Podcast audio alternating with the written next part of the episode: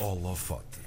É professor do Instituto Superior Técnico, fundador e assessor da direção da Wavec Offshore Renewables e é considerado um pioneiro na sua área. Já em 1985, doutorou-se com uma tese sobre a energia das ondas, a primeira em Portugal e uma das primeiras no mundo.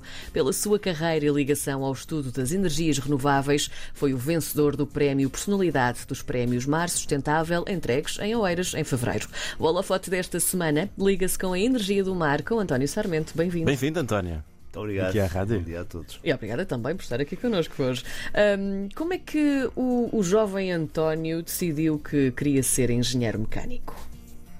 Olha, eu por acaso nem decidi que queria ser engenheiro mecânico. A história é curiosa. Eh, eu, eu estava indeciso entre engenharia e arquitetura, numa dada Uhum. altura. Mas depois, o meu pai era engenheiro, o meu avô era engenheiro e por razões. A calhar, balança pesava mais para esse lado. Foi uma espécie de achei que herança. era menos.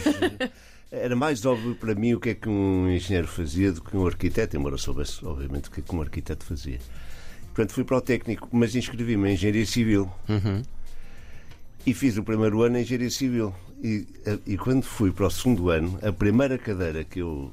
a primeira aula que tive no segundo ano era sobre geologia. Que era uma matéria que eu detestava, não sei porquê, mas eu detestava. E disse: Eu não fico aqui. E mudei para mecânica, mas foi assim mesmo um impulso. E pronto, e fiquei em mecânica. Muito bem. E, e quando é que, avançando agora, dando um saltinho, quando é, que- quando é que nasceu o, o interesse pelo mar e a conjugação disso com, com o que era o seu curso? Sim, ah, eu quando acabei o curso, passado um ano ou pouco mais do que isso, fui para a Bélgica tirar um- uma especialidade numa matéria chamada turbomáquinas, que é assim um nome um bocado estranho, mas as turbomáquinas são turbinas, são hélices de avião, são motores de avião, portanto, são uma série de equipamentos deste género. E quando regressei ao técnico, eu na altura era assistente do técnico, o meu supervisor, o professor António Falcão, disse-me assim: Olha, você você não, não quer fazer um- uma tese de doutoramento sobre uma turbina para o aproveitamento da energia das ondas? E, e essa, esse tema resultou de ter aparecido, nessa altura, um inventor de Almeirinho, o Sr. Agnaldo David, eh, com um invento sobre a energia das ondas que era muito interessante. Que era um, era um- ele, ele montou num tanque de, de- de lavar a roupa Sim. um batedor e fazia ondas nesse tanque. É que nem sequer estava perto do mar. Não, não, não, e nem estava perto Sim. do mar. E então, e montou um sistema de energia das ondas nesse tanque e ligou eh, a turbinazita a um, a um rádio elétrico, a um rádio, um transistor. E aquilo fazia uma barulheira todo tamanho. Ele fez a demonstração na, na, na Feira das Indústrias e ouvia-se em todo o pavilhão um rádiozinho a tocar com, no tanque. Enfim, e aquilo, de facto, pareceu-nos que era uma ideia genial. E, portanto, quando o, o professor António Falcão falou nesse, nesse tema, eu achei que era interessante. Olha, de facto, é interessante. E, e comecei a estudar então eh, as energias das, das ondas, eh, não propriamente a turbina, mas enfim, toda a parte da interação das ondas com o dispositivo de energia das ondas. Eh, e só mais tarde, depois, um colega meu é que começou a estudar de facto a turbina. Mas foi assim que eu entrei. Foi, eh, foi um tema muito interessante, eh, do ponto de vista científico, foi extremamente enriquecedor, porque na altura nós não fazíamos ideia nenhuma quanta energia que havia nas ondas, quanto é que se podia aproveitar, como é que se podia aproveitar. Portanto, foi acompanhar desde o início praticamente a evolução de um ramo que hoje, enfim, já é bem conhecido. Foi, olha, foi das, das boas experiências que eu tive na vida, foram esses anos. Não, não, havia, não havia nada feito nessa área no, no, no mundo todo? Muito pouco, muito pouco, muito pouco. Havia no Japão um senhor, comandante Masuda, que tinha feito umas boias que funcionavam com a energia das ondas, eram boias de sinalização que não precisavam, portanto, de energia, porque as próprias ondas Sim. eh, iluminavam eh, ou, ou forneciam energia para, para a luz que as boias tinham. Eh, havia isso, mas foi com a crise petrolífera que na Europa, sobretudo em Edimburgo, o professor Salter se lembrou de estudar mais aprofundadamente o assunto. Eh, e isso despertou imenso interesse nessa altura em todo o mundo, mas nomeadamente na Europa, no Japão e nos Estados Unidos. E pronto, e, e aqui em Portugal também. Sim. Arrancámos, portanto, isto foi eh, os primeiros estudos assim mais sérios foram de 76 e eu arranquei no final de 77, portanto foi quase logo no princípio. Então, importa aqui também, eh, só para há pouco, antes de, de, começarmos a nossa entrevista, falávamos sobre esta questão da comunicação da ciência, não é? Agora vamos testar o António. Como é que se retira energia das ondas do mar? Qual é o processo? Há vários processos, mas isso, eh, normalmente anda à volta da seguinte ideia. Imagino que tem dois corpos que estão ligados entre si, Sim. através de um mecanismo que permite passar força de um para o outro. Sim. Portanto, como se tivesse uma corda entre os dois, por exemplo. Bom, eventualmente uma corda, Sim. mas pode ser um, um, um, algum sistema que permita fazer força. Certo. Os corpos, como são diferentes, eh, eles oscilam com uh, movimentos diferentes Uhum. e, portanto, a distância entre eles varia. Uhum. E da física, uma força vezes um deslocamento dá energia. Certo. E, portanto, tudo se volta, anda à volta disto. São normalmente dois corpos uh, diferentes, ou o fundo do mar e um corpo flutuante. Uh, e essa variação de distância associada a qualquer coisa que, uh, que faz força entre os dois permite extrair energia. Mas depois há muitos processos através dos quais essa energia é extraída. Podem ser turbinas, podem ser sistemas hidráulicos, podem ser até sistemas de, de, de mecânicos de, de Está-me a faltar agora o, o termo de. Bom, não é? agora estou com uma branca. Se calhar chumbei no exame. Não, não, Não, nada, não, disso, nada disso. nada disso. Nós Deixa- estamos aqui fascinados. Só perguntar ao António, quando falamos desta, desta energia que se retira das ondas do mar, se calhar hum, as pessoas que nos ouvem ou as pessoas que, que, eh, ouvem falar disto pela primeira vez ficam a pensar: então, mas onde é que eles instalam estas coisas? Não é? Em que parte do mar? Onde é que é? Qual é que é o, o sítio ideal? Como é que aquilo não flutua para longe? Exatamente, pa- para, para colocar um mecanismo deste tipo para extrair Bom, para energia. já estes sistemas estão ancorados ao fundo do mar, para não fugirem, porque de outra forma fugiam. Sim. Depois, hum, há, há aqui que dizer uma coisa: ainda não há nenhuma tecnologia de energia das ondas que esteja em regime comercial. Sim. Uh, portanto, uh, o que há são testes de, de protótipos, uh, enfim, nem todos, em geral, não têm corrido bem. Uh, mas idealmente são sistemas que são colocados entre, com águas de profundidade entre os 40 e os 100 metros de profundidade. E portanto que estão aqui na nossa costa, estarão entre uns 4 km e uns 10 km da costa. São sistemas relativamente pequenos, sobretudo eh, com alguma parte imersa fora d'água, mas, mas pequena, portanto são pouco visíveis, nesse aspecto tem pouco impacto ambiental. Ahm, mas ainda não há nenhuma experiência. Vamos assistir aqui em Portugal, no norte, na, na Praia da Aguçadora, ao teste de uma primeira, de uma primeira, enfim, de uma nova tecnologia. Ah, e será a primeira vez que essa tecnologia é testada ah, à escala real.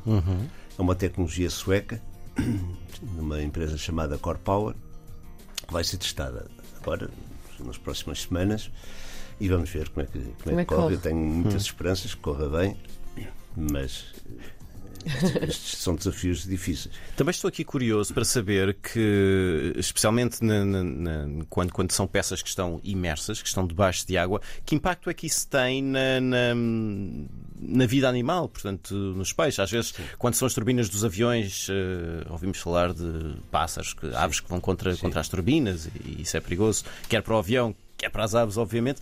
Que, que impacto é que esta tecnologia que está debaixo do mar tem na vida? Bom, não há, como disse, nenhum parque de energia da- das ondas a funcionar e, portanto, nós não temos Sim, grande uma escala, prova sim. provada de exatamente quais são os impactos. Mas, como são sis- sistemas relativamente pequenos, que se movem, apesar de tudo, com velocidades relativamente pequenas, não é esperado que haja um impacto significativo do ponto de vista de colisões e outra coisa desse género, até porque os peixes e os mamíferos marinhos deslocam-se com imensa velocidade e são extremamente ágeis. Do ponto de vista de derrame de óleo ou de, ou de substâncias desse género, também a quantidade que existe lá dentro é relativamente pequena, portanto não, não se crê que tenha um impacto significativo. Em termos de ruído, poderá ser eventualmente a única coisa que tenha um bocadinho mais de impacto, Uh, depende dos sistemas e, e, e, daquilo que eventualmente produza ruído dentro do sistema, mas uh, uhum. admito que seja a coisa que possa ter mais algum impacto, isso tem que ser estudado, naturalmente. Uhum. Deixa-me só perguntar. E, e, é uma área, deixa-me só dizer, Sim. nós no EVEC trabalhamos muito, é a parte da acústica submarina Sim. e o impacto dessa acústica submarina, nos, uh, sobretudo nos cetáceos, mas agora começamos também a ter interesse em, em caracterizar sobre os peixes. Sim. E é um tema comum embora eventualmente com outras especificações, mas um tema comum à energia eólica offshore. Sim, sim. E sim. aí, enfim, nós há, há, atualmente cerca de 9 mil turbinas em todo o mundo colocadas no mar e, portanto, já há muita experiência sobre isso. É? Hum. Estava aqui também a pensar que uh, nós estamos a falar de uh, maquinaria, estamos a falar de mar. Normalmente a água salgada é uma coisa que não faz muito bem às máquinas, não é? Sim. é? Como é que isto se resolve? Não, por acaso é curiosa essa sua pergunta, porque, sobretudo a, a, a zona mais perigosa do ponto de vista da corrosão é, é a zona uh, de interface com o ar, com a atmosfera, ah. porque é aí que há, há oxigênio, não é? Certo. Em, em, quantidades significativas, sobretudo se houver arrebentação de ondas, etc. Portanto, essa é a zona mais sujeita uh, à corrosão. O que está mesmo baixo d'água está muito menos sujeito à corrosão porque há muito menos oxigênio.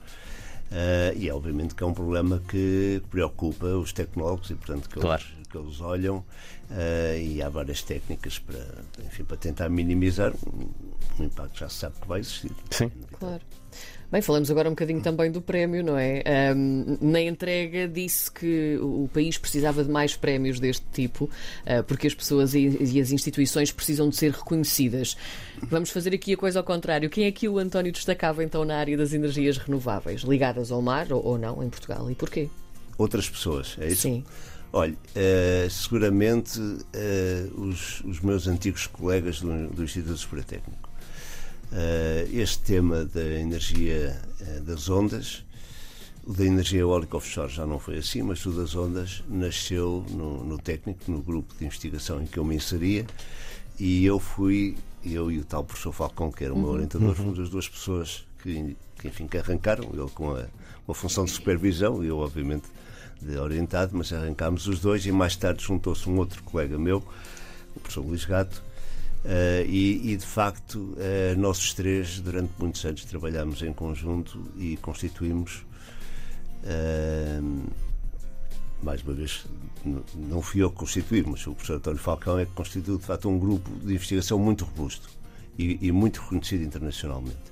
E, portanto, eu creio que o professor Falcão é uma das pessoas poderia ser nomeada para, para, esta função ou para este, para este, para este prémio.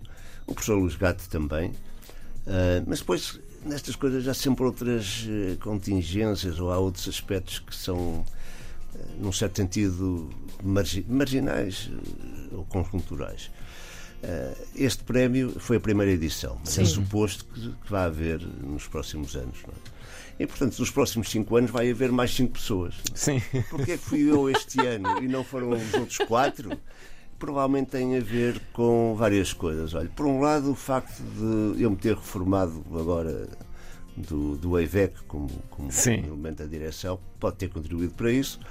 Pode ter contribuído para isso também o facto do EIVEC ir fazer 20 anos, e, portanto, uma data redonda, sim. Uma data redonda e seguramente, eu penso que aqui foi o mais dominante, independentemente, obviamente, do meu percurso, sim. Que, que obviamente que eles entenderam que seria, mas uh, que é o facto de se estar a falar muito agora na energia eólica offshore. É?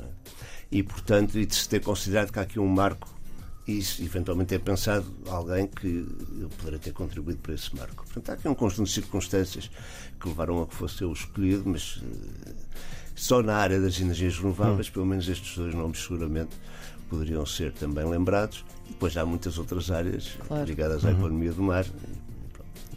O António já não está na direção da WAVEC, como, como, como disse, um, mas um, saiu recentemente. O que é que, o que, é que sente que, que, que, que vem a seguir? Quais são as suas próximas missões? Hum. Uh, olha, a minha primeira próxima missão é contribuir para a transição que o EVEC vai ter que está a fazer uh, e que resulta de uma pessoa que esteve à frente do EVEC durante 20 anos sai.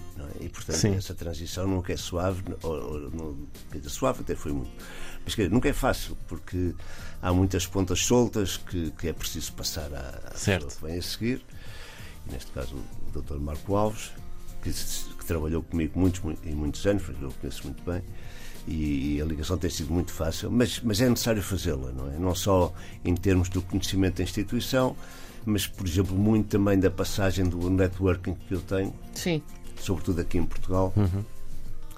Ahm, e também da- de uma visão estratégica que eu fui desenvolvendo, que, que obviamente é partilhada com as outras pessoas no EVEC, mas que, apesar de tudo, portanto, essa é a minha primeira missão: é assegurar que o EVEC está de boa saúde daqui a cinco anos. Sim. A, a partir daí já não é da minha responsabilidade, Sim. mas pelo menos nos primeiros cinco anos ainda, acho que ainda tem alguma responsabilidade por causa dessa passagem. Ahm, depois, uma outra responsabilidade é mais pessoal, é aproveitar, eh, agora que tenho mais disponibilidade e mais tempo, enfim, ter uma vida mais confortável, Claro. menos, menos pressionante eh, e, obviamente, também e com isso, toda a ligação familiar com a minha mulher e os meus filhos, os meus netos, etc. Portanto, essa é outra responsabilidade que eu tenho, mas digo mais pessoal.